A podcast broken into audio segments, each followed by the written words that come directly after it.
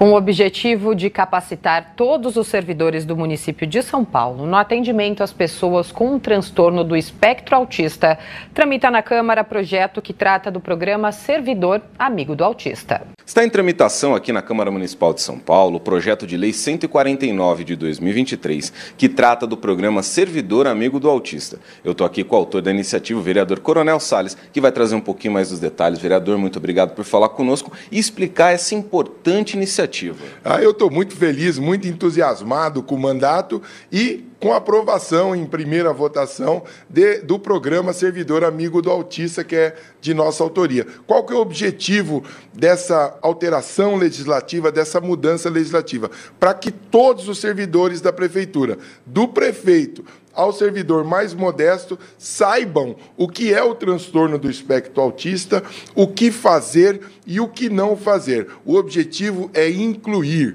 é melhorar a vida das pessoas. Então, quando nós tivermos professores com essa capacitação, é, integrantes das subprefeituras com essa capacitação, todos os servidores da saúde com essa capacitação, todos da habitação, a gente da segurança é, é, é, urbana, a nossa guarda civil, numa abordagem, por exemplo, de, um, de uma pessoa é, na condição é, autista, saiba o que fazer e o que não fazer. Por exemplo, não pode sirene, não pode luz, não pode pegar. Então tem uma série de coisas que você tem que fazer. Então eu acho que a gente qualifica o, a, a, o nosso servidor que faz um trabalho belíssimo aqui na cidade e a gente melhora a prestação de serviço público. Esse é o objetivo: melhorar a prestação de serviço público e, por conseguinte, a vida das pessoas.